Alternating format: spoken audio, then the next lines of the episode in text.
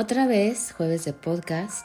Yo soy Ale de los Cobos y hoy estoy un poco enfermita de mi garganta, pero eh, voy a tratar de no toser y de llevar la secuencia de nuestra reunión del día de hoy o nuestro podcast del día de hoy de la mejor forma.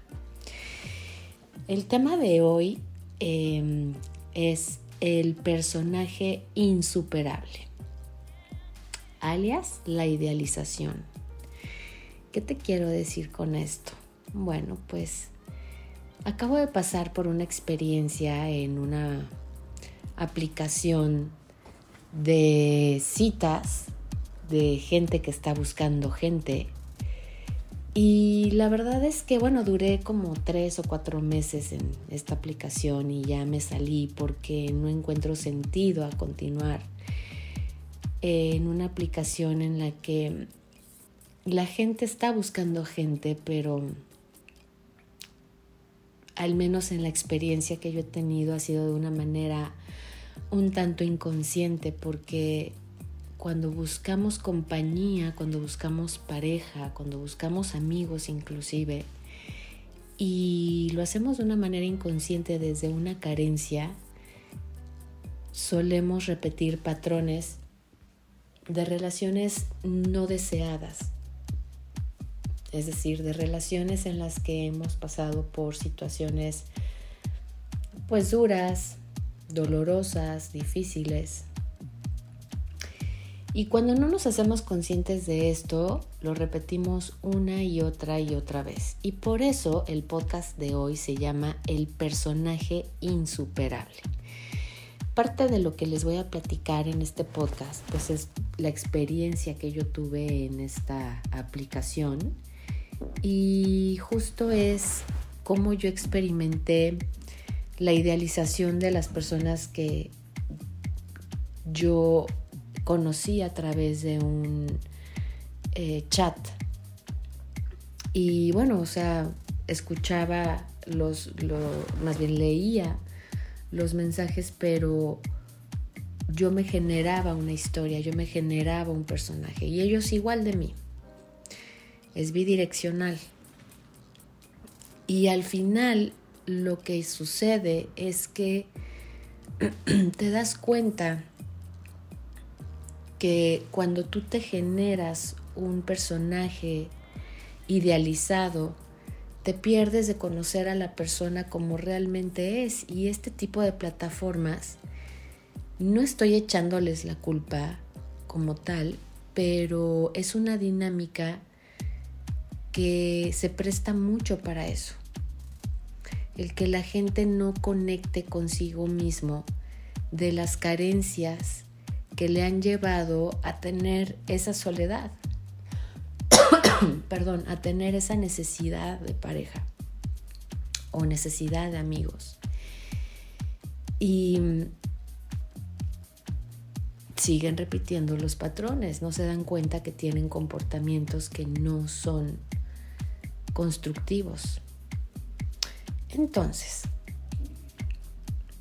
eh, yo ya decidí salirme, la verdad es que fue una experiencia muy bonita, conocí gente maravillosa que hoy en día forman parte de mi vida, eh, son grandes amigos y que son personas que valen muchísimo la pena.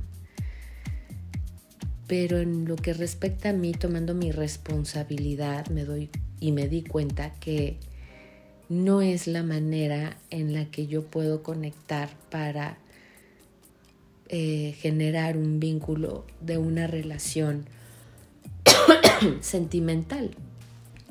Eh, ¿Por qué? Pues porque para eso necesito darme la oportunidad de querer conocer a alguien antes de idealizarlo y saber más sobre esa persona, tener más datos. poder descubrir qué valores tiene esa persona y qué valores tengo yo. Y ver si nuestros valores coinciden o no, porque de ahí es desde un punto muy importante para partir y, empezar a, a, tener la intención de construir una relación. Y no importa la edad que tengas, ¿eh? Justo en nuestra adolescencia lo que hacemos es eso, o sea, es idealizar Y ahí no ponemos la cabeza, solamente ponemos la idealización, la sorpresa. Y ya después corremos con el peligro de engancharnos en esas personas y después descubrimos pues que ni tantito son o se acercan a lo que nosotros creamos en ese personaje.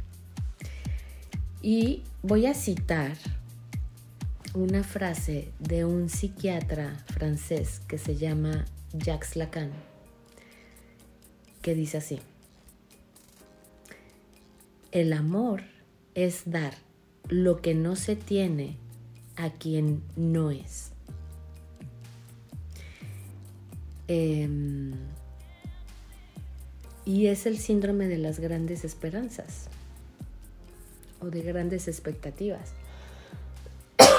Cuando nosotros conocemos a alguien y nos generamos un personaje de ese ser y generamos una idea, queremos que sea y nos esmeramos y damos todo porque esa persona sea. Y en estas plataformas o aplicaciones de citas, para que la gente se conozca, puedes abrir 10 o 20 historias de personajes diferentes e ilusionarte. Entonces, al menos en mi experiencia, es algo que me generó más ansiedad que gozo. Entonces ahí me caché y me di cuenta dónde estoy parada. Y bueno, pues me di cuenta que estaba parada en una parte de idealizar. y me doy cuenta que al menos en mi experiencia la aplicación no se presta para hacer una indagación porque la dinámica, al menos en lo que yo experimenté, no estoy este, em, generalizando, pero en mi experiencia, el común denominador de los match que tuve es que se la llevan muy leve, empezando a platicar casual muy de vez en cuando Em, y bueno, pues si se persiste y se consiste, pues ya por default se llega a una cita. En los pocos casos en los que no fue así, pues son casos que por lo regular lo que quieren es tener sexo y ya. Y ya después ver si, si se da algo, pero de entrada lo que, lo que buscan es eso. ¿Está bien o está mal? No, no estoy juzgando si está bien o está mal. Lo que yo veo es que, al menos incluyéndome, ¿eh? los que estábamos en esa dinámica, en esa aplicación, estábamos buscando algo que está dentro de nosotros, que no está en encontrar a alguien más. En mi caso era un experimento que una amiga me invitó a hacer para descubrir cómo voy en mi proceso de ser una mujer libre, de ser una mujer plena, de ser una mujer consciente, de, de sostenerme a mí misma y hacerme responsable y sobre todo de que tanto he aprendido a honrar mis valores. Y bueno, el objetivo se logró porque entonces ahí me di cuenta que sí, no dejo de honrar mis valores, esa parte está, está eh, check, sí, sí se logró ese objetivo y lo descubrí y me hace muy feliz, pero también me di cuenta que yo generaba personajes, personajes insuperables. Y bueno, como te lo dije hace unos minutos, eso te roba la visión real de conocer lo que pueda haber dentro de una persona que es maravillosa. Y entonces ahí entra la parte de la insatisfacción y sigues en la aplicación una y otra y otra y otra vez. Y aterrizando este tema, me puse a investigar, encontré un, eh, un protocolo, un estudio que se hizo en, en Antoquía, Colombia, en una universidad que se llama Católica del Norte, donde hicieron eh, tipo como focus group en diferentes tipos de pareja. En parejas recién eh, que recién comenzaban su relación, en parejas que estaban por tener su primer bebé y en parejas que ya habían vivido un proceso de violencia. Y en las tres, en, las, en los tres diferentes grupos que focalizaron, llegaron a la misma conclusión, a excepción de una persona, pero el 90% llegaron a la conclusión, no más en el 99, llegaron a la conclusión de que el problema está el cómo idealizamos a una persona cuando nos gusta el, estuche. Y generamos un personaje insuperable. Además de que después de cierto tiempo nos sentimos engañados. ¿Por qué? Porque esa persona está muy lejos del personaje que, que nosotros creamos y damos por hecho que la otra persona nos engañó y no es así, somos nosotros quienes hemos creado esa, ese ideal. ¿Qué nos puede ayudar?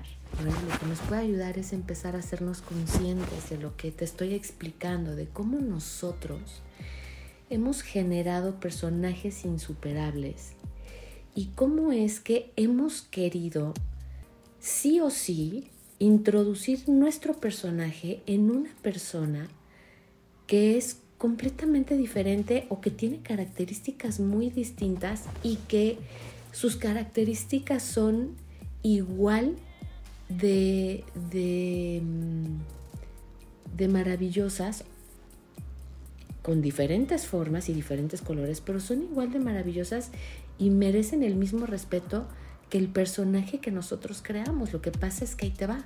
El personaje que nosotros creamos, además no nada más es de, una manera pura desde nuestro centro. El personaje que nosotros creamos viene con influencia de nuestros arquetipos, de los arquetipos de que, obtuvimos de nuestros padres, de nuestros abuelos, de nuestra niñez, de la gente con la que crecimos, de la gente con la que nos hemos ido desarrollando.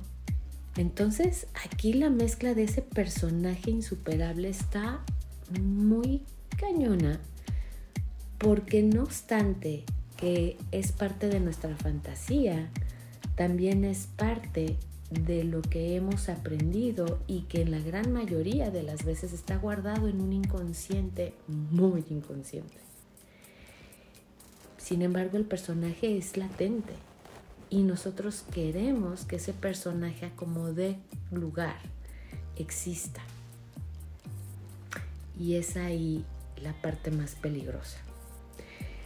Hay un libro que leí hace muchos años, que de hecho ahorita lo saqué entre mis libros y, huele a viejito y me encanta el olor de los libros, que se llama Mujeres que corren con los lobos, de Clarisa Píncola. Y bueno, hay muchos cuentos y, el libro la verdad es que sea asombrosa es mujer, te lo recomiendo muchísimo porque tiene un capital sumamente importante y, fuerte para, para apoyo, para, como herramienta. Pero hay un, un cuento en particular que te quiero leer para este, este podcast, para el día de hoy. Se llama La mujer esqueleto. Y dice así había hecho algo que su padre no aprobaba, aunque ya nadie recordaba lo que era, pero su padre lo había arrastrado, la había arrastrado, pero, perdón, al alcantilado y la había arrojado al mar. Allí los peces se comieron su carne y le arrancaron los ojos, mientras yacía bajo la superficie del mar su esqueleto daba vueltas y más vueltas en medio de las corrientes. Un día vino un pescador a pescar.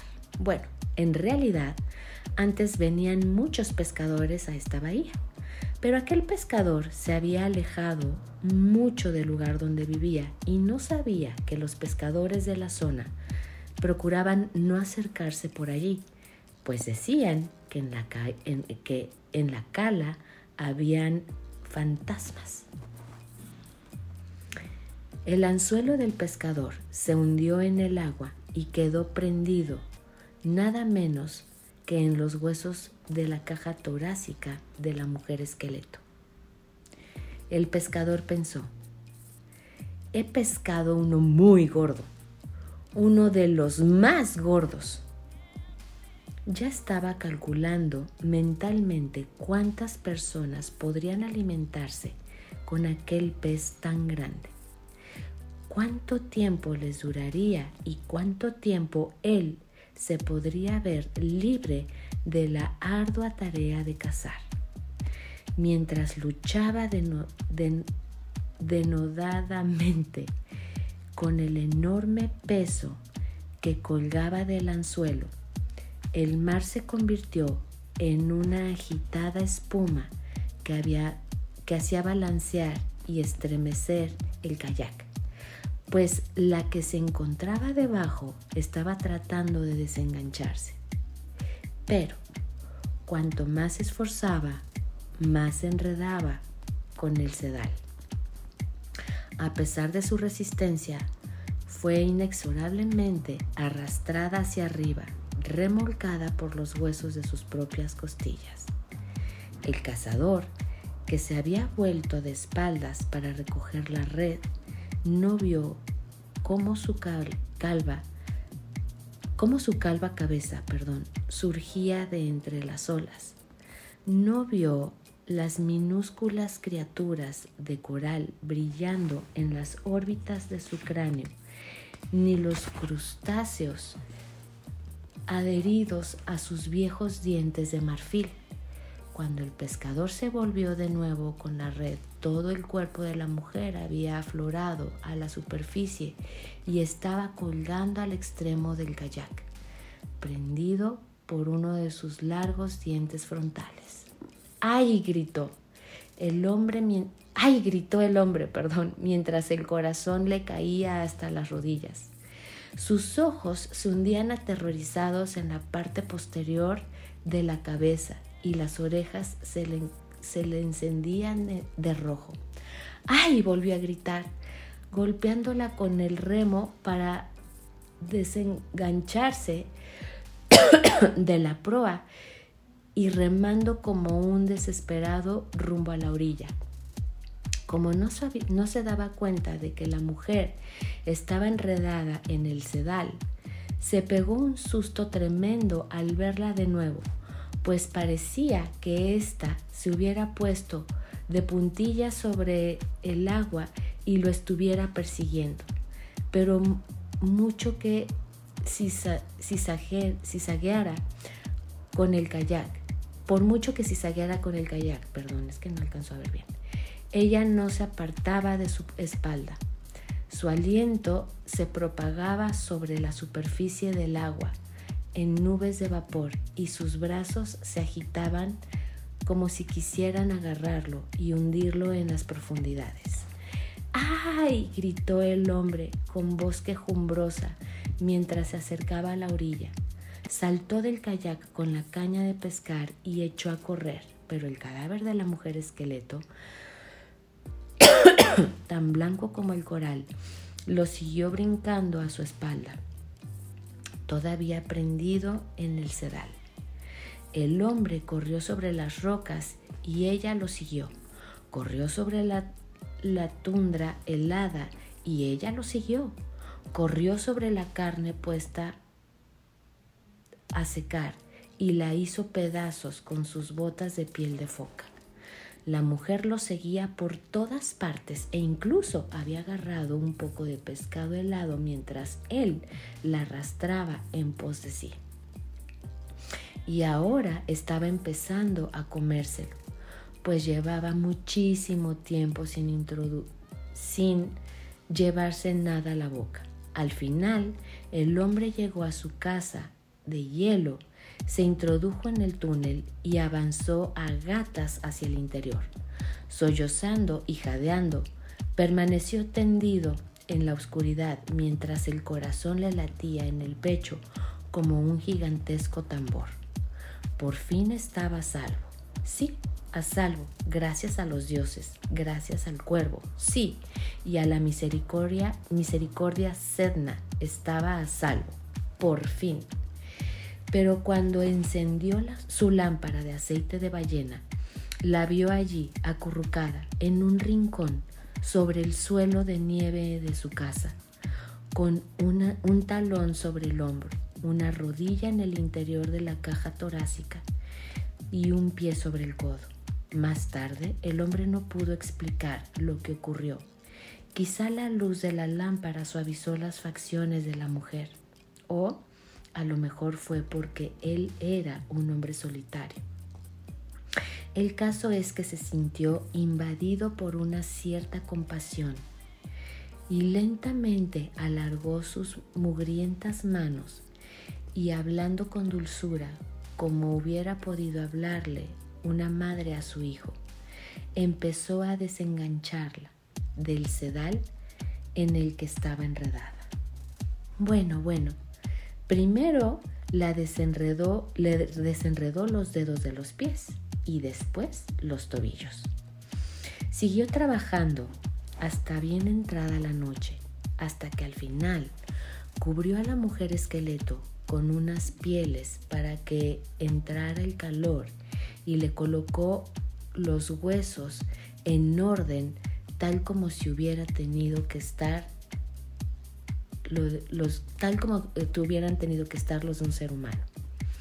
Buscó a su pedernal en el dobladillo de sus pantalones de cuero y utilizó unos cuantos cabellos suyos para encender un poco más de fuego.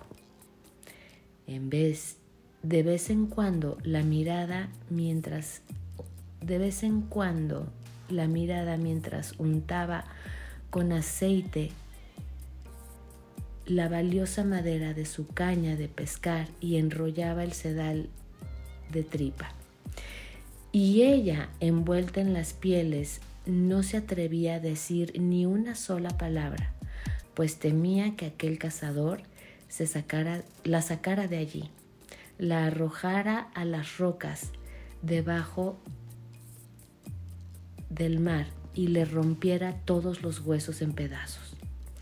El hombre sintió que le entraba sueño. Se deslizó bajo las pieles de dormir y enseguida empezó a soñar.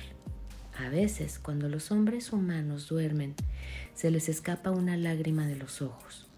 No sabemos qué clase de sueño lo provoca, pero sabemos que tiene que ser un sueño triste y nostálgico y eso fue lo que le ocurrió al hombre. La mujer esqueleto vio el brillo de la lágrima bajo el resplandor del fuego y de repente le entró mucha sed. Se acercó a rastras al hombre dormido entre un crujir de huesos y acercó la boca a la lágrima. La solitaria lágrima fue como un río y ella bebió, bebió y bebió hasta que consiguió saciar su sed de muchos años. Después, mientras permanecía tendida al lado del hombre, introdujo la mano en el interior del hombre dormido y le sacó el corazón, que palpitaba tan fuerte como un tambor. Se incorporó y empezó a golpearlo para ambos lados. Pum, pum, pum, pum. Mientras lo golpeaba, se puso a cantar. Carne, carne, carne.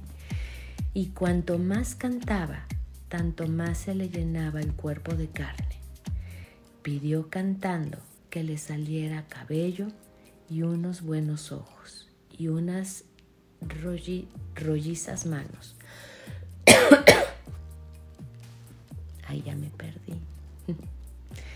Pidió cantando la hendidura de la, entrepierna y unos pechos lo bastante largos como para envolver y dar calor a todas las cosas que necesita una mujer. Y cuando terminó, pidió cantando que desapareciera la ropa del hombre dormido y se deslizó a su lado en la cama, piel contra piel. Devolvió el gran tambor, el corazón, y su cuerpo así fue como ambos. No, devolvió el tambor, el corazón a su cuerpo, y así fue como ambos se despertaron, abrazados el uno al otro, enredados el uno con el otro, después de pasar la noche juntos, pero ahora de otra manera, de una manera buena y perdurable. La gente que no recuerda la razón de su mala suerte Dicen que la mujer y el pescador se fueron y a partir de entonces las criaturas que ella había conocido durante su vida bajo el agua se encargaron de proporcionarles siempre el alimento. La gente dice que es verdad y que eso es todo lo que saben.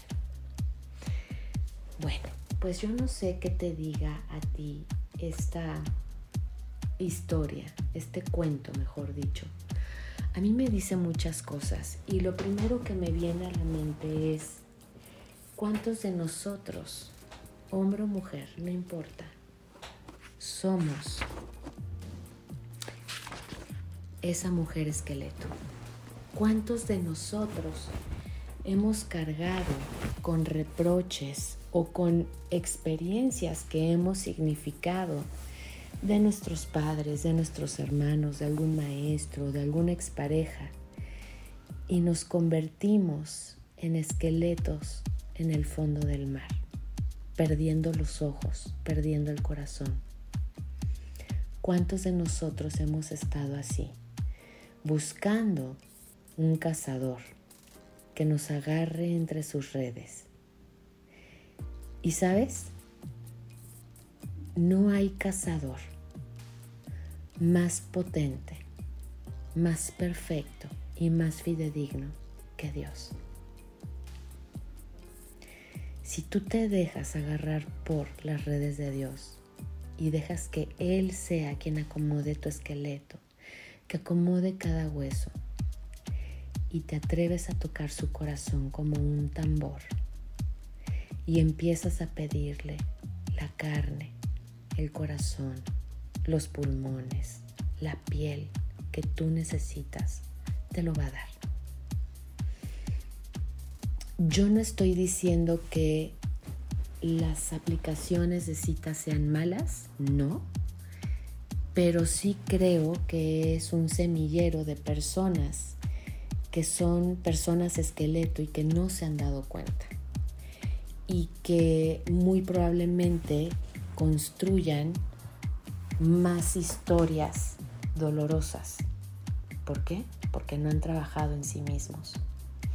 Antes de buscar pareja, antes de querer comenzar una nueva historia con alguien más, ¿qué te parece si comienzas una historia contigo mismo? Contigo misma. ¿Qué te parece que empiezas por acomodar tus huesos y empezar a restaurar la carne de tu cuerpo? de tu cuerpo espiritual, de tu cuerpo mental. A mí me parece una gran idea, ¿sabes? Y no dudo que en estas aplicaciones haya historias de éxito, sin duda alguna. Sin embargo, creo que pueden ser menos las historias de éxito que las historias de personas que, bueno, pues han repetido patrones o que están en la aplicación en búsqueda de ese personaje insuperable. Y que crees que ese personaje insuperable nunca va a estar. Y de alguna manera nos convertimos en mujer esqueleto persiguiendo un cazador, porque nos enredamos en ese personaje insuperable. Y bueno, todo esto es algo que te doy que como te lo he dicho en todos los demás podcasts, si te llega es porque lo necesitas. Estás lista, estás listo para escuchar esto. Y me gustaría compartirte la conclusión del, del estudio, del focus group que hicieron en esta universidad colombiana, que me parece una conclusión verdaderamente maravillosa. Y es el, el, final de este podcast. Si te acuerdas, el principio fue con una frase de un psiquiatra francés. Ahora es la conclusión del estudio de esta universidad colombiana. Y dice así, amar significa permanecer al lado de alguien significa salir de un mundo de fantasía y entrar en un mundo en el que es posible el amor duradero, cara a cara, hueso a hueso. Un amor hecho de afecto. Amar significa quedarse cuando todas las células gritan, échate a correr.